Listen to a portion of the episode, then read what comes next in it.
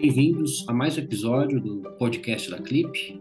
Hoje estamos com o Luiz Felipe Monteiro, que é membro da EBP, AMP. Ele é diretor da biblioteca da EBP, Seção Bahia, e coordenador do PSIL, que é o Plantão de Acolhimento da Universidade Federal da Bahia. O Luiz ele esteve conosco na aula de estreia do curso de psicanálise nesse segundo semestre aqui na Clip. E de lá para cá, acredito que para mim a visão da fobia se sofisticou. Isso graças à forma como ele articulou a fobia como uma função e tudo aquilo que está por trás desse deslocamento que vem se originar um sintoma. O texto que ele produziu para o Hades chama-se Hans, Fazer um pai com um sintoma. É um texto bem didático, eu vou colocar o link aqui no podcast para todos terem acesso, e esse vai ser o tema do episódio de hoje. Obrigado por ter aceito o nosso convite. Luiz Felipe, seja bem-vindo. Olá, Cláudio. Agradeço o convite, estar participando com vocês aqui do podcast. É uma maneira da gente continuar um pouco a conversa que tivemos a partir da apresentação em torno do caso Hans com vocês. Então, para mim é um prazer estar aqui. Legal. Luiz, eu vou te fazer uma primeira pergunta. É... Eu gostaria de saber exatamente a respeito das leituras né, que a gente tem da fobia. É... Inibição, sintoma e angústia, né, o texto de, de 26, o Freud ele tem mais que uma leitura a respeito da fobia. E no decorrer do ensino do Lacan, ele vem sendo construído um percurso à luz de uma investigação com maior escala, onde parece que se mapeia algo do impacto do desejo do outro no sujeito e também a investigação do suposto objeto fóbico. Agora eu te pergunto, qual que seria a maior contribuição da fobia na construção do saber psicanalítico? Sim. Eu te digo, Cláudio, eu compartilho com vocês uma uma espécie de surpresa que que também me ocorreu assim diante do, do trabalho em torno do caso, Hans, e preparando né, para vocês a apresentação, que eu acho que de alguma forma é um caminho de resposta né, para a pergunta. Porque, em, em, em síntese, assim, é a ideia de que a formação do sintoma fóbico cumpriu, no caso Hans, e ajuda a gente a pensar na clínica, de como um sintoma fóbico pode fazer uma função que a gente chama de função de pai, função paterna. Em que sentido? No sentido de ser uma espécie de um separador do circuito de demandas que ele se colocava, sobretudo diante do discurso da mãe e do próprio discurso do falo, porque você se lembra, é, Hans é o menino que vê falo em tudo. Uhum. E de repente, a partir do o, o sintoma fóbico é, na minha forma de compreender, um efeito de uma outra incidência do gozo, que não é apenas o gozo do nomear, do dizer e do gozo de estar numa posição é, de ser o falo da mãe. A presença desse gozo corporal com a ereção perturba essa lógica muito de espelho que ele estabelece com o mundo, né? onde tudo pode ser medido pelo, pelo significante falo e o arranjo que ele faz com isso permite uma espécie de separador, um efeito separador, que aqui eu estou é, igualando, vamos dizer, botando na mesma equivalência dessa função paterna. É, isso me permite pensar algo que lá no fim do ensino do Lacan, ele vai dizer que é, o nome do pai é uma forma de de nomeação, de localização, de um arranjo sintomático, vamos dizer assim, como um sintoma que amarra os três registros. Então, para mim, foi uma espécie de, de surpresa poder ter esse fio desde algo bem início, vamos dizer, dos primórdios da psicanálise com Freud até o fim do ensino de Lacan, dessa intuição de que a partir de um sintoma se faz um pai. Porque, de alguma maneira, é o que a intuição lacaniana vai dizer no final, que, bem, o pai é uma espécie de um sintoma para um sujeito neurótico, assim, como é que ele se arma a partir dessa função simbólica. E também, não sei se é, é a maior contribuição, mas a mim me ocorreu essa surpresa, me parece que é bem interessante pensar isso, é, sobretudo porque ajuda a ler o que se passa na prática, na clínica, diante desses sintomas, e pensar que essa função não é só uma barreira diante do desejo do outro, mas que tem algo é, que pode funcionar com uma certa função paterna. Legal, bacana. Isso dá realmente um outro tom, né? É, falamos da evaporação do nome do pai, sendo que agora há pouco, né, já falava da queda do nome do pai, né? Então a gente vê que cada vez mais, gradativamente, parece que vai enfraquecendo, né, essa questão. É, estamos diante de um processo contínuo, né? É, um novo paradigma social, seja na organização da família, papel do pai, das sexualidades, e eu diria também de uma nova relação com autoridade. Você acha que a fobia do Hans, né, que foi publicado no século passado, né, em 1909, ele já vem denunciar algo dessa nova subjetividade que está por vir? É, com a sua pergunta, eu acho que é interessante fazermos uma distinção. Me parece que tem algo que Lacan sempre chamou a atenção no ensino dele, de um fenômeno cultural, de um fenômeno social, que é o declínio da figura paterna, que a gente pode nomear como um declínio da autoridade do pai. Em distinção ao declínio da autoridade, eu acho que está a função do nome do pai. Eu não acho necessariamente que haja um declínio da função intervenção no nome do pai. Por quê? Porque, pelo menos pela essa via que eu tomo no meu texto, é de pensar mais a incidência do nome do pai, não como um barrador do desejo do outro, dessa forma meio patriarcal, do pai que barra o filho de ficar como objeto do gozo da mãe. Essa ideia meio clássica e meio clichê, uhum. me parece de pensar o que é a função paterna. Eu entendo, me parece que clinicamente é mais interessante entender que a função nome do pai, a intervenção do nome do pai, tem mais o efeito de localizar o enigma sobre o desejo do outro e que nos, nos dizer, desenvolvimento do ensino de Lacan é um enigma sobre o gozo como tal, em última instância. Algo da opacidade absurda que é estar na vida como falante, vamos dizer assim. Então, é mais ou menos, eu dizia isso num, grupo de, enfim, num cartel que a gente tinha essa semana passada aqui. O pai é aquele que diz: ali, meu filho, tem um balacobaco é ali. Não quer dizer que o nome do pai vai dizer o que é o balacobaco, mas ó, tem um tal do balacobaco que é ali. E seu pai se haver com isso e você vai se haver com isso também. Tem mais a ver com algo dessa localização do que não, meu filho, sai daqui, que eu sou o chefe, eu sou da sua mãe, sua mãe é minha, você não tem que. Essa coisa meio. Vai mais além do ético. Pensar quando fala desse barramento do desejo do outro, do desejo da mãe. O desejo, gente, é indestrutível. O desejo uhum. não é capaz de ser barrável. Ele é deslocado, ele é... vai pelos poros, entende? Eu acho que a função do nome do pai tem mais que ver com uma certa localização no campo do outro, né? Desse enigma que é estrangeiro a, ao sentido, estrangeiro ao, a, ao campo do outro e que nos afeta também.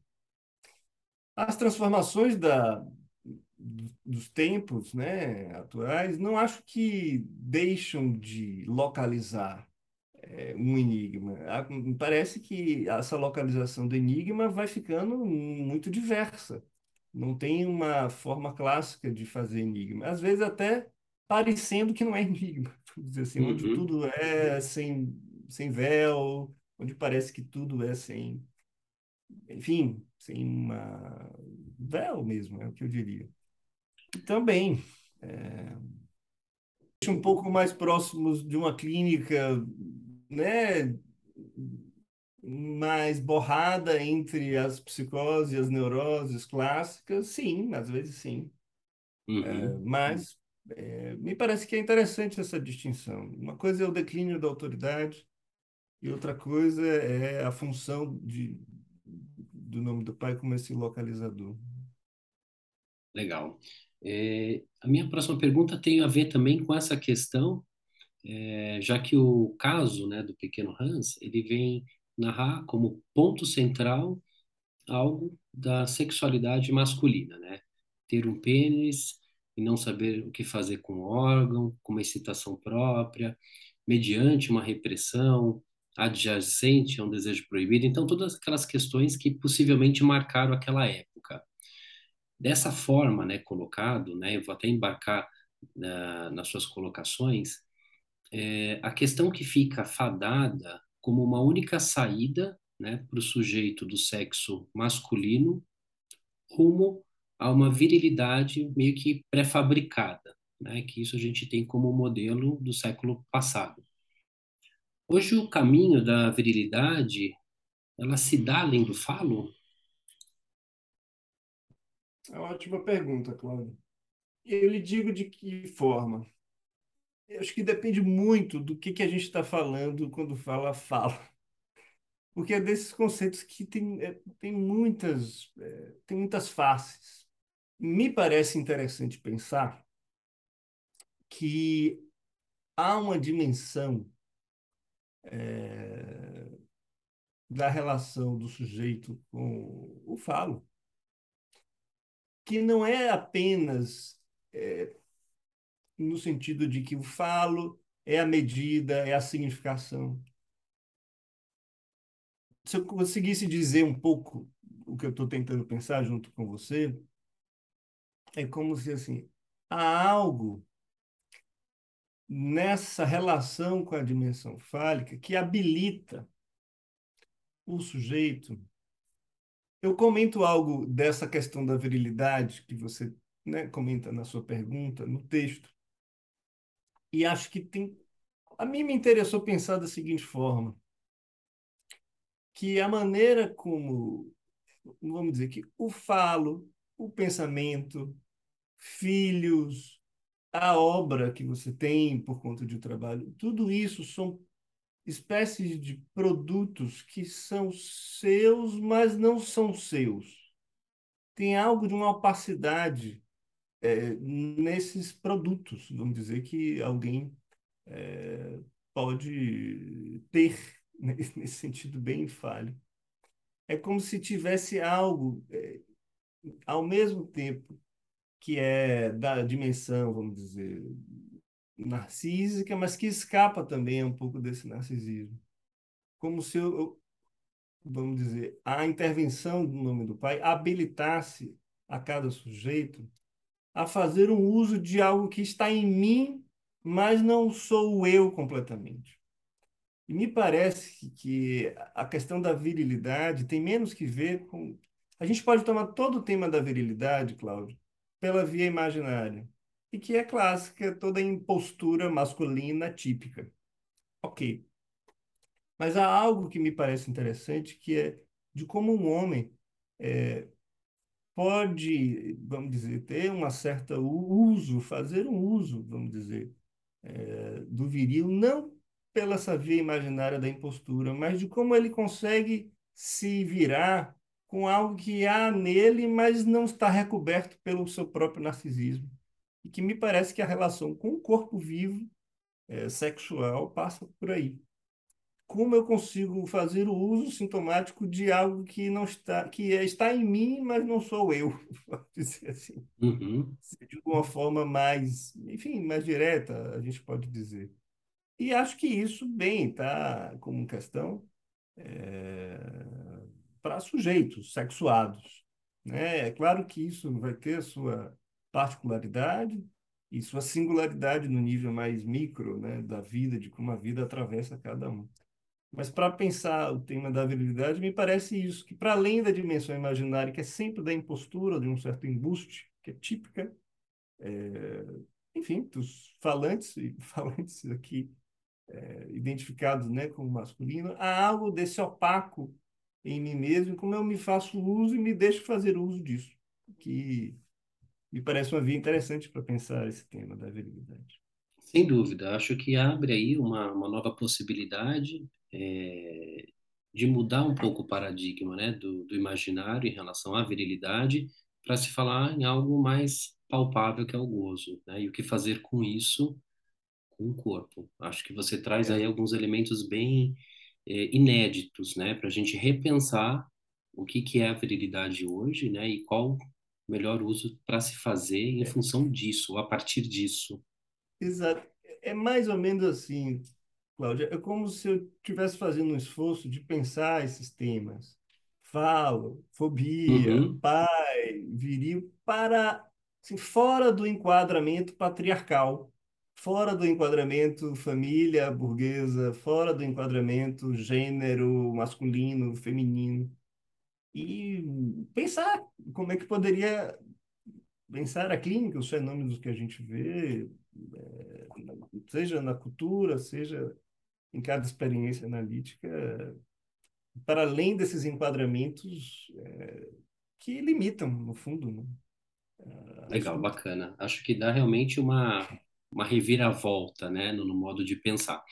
E aí, por último, eu gostaria de te perguntar sobre a fobia em meninas, né? Já que a gente está falando muito do masculino, Sim, né? E é como a sensação que dá é que como se as meninas não tivessem fobia, e a gente sabe que não é verdade. Como que a claro. gente pode explicar, por exemplo, o mecanismo desse sintoma num sujeito feminino, né, que já está ali com a marca da castração e, e como pode afetar também, se a gente for pensar agora, a questão do sujeito trans, né, aquele pequeno sujeito que pode vir a ser trans ou que não se identifica, né, com, Ah, com o próprio órgão, porque aí muda bastante essa concepção, né, de como a gente exato, fala do fazedor de pipi, né, que é tão clássico no. Hans.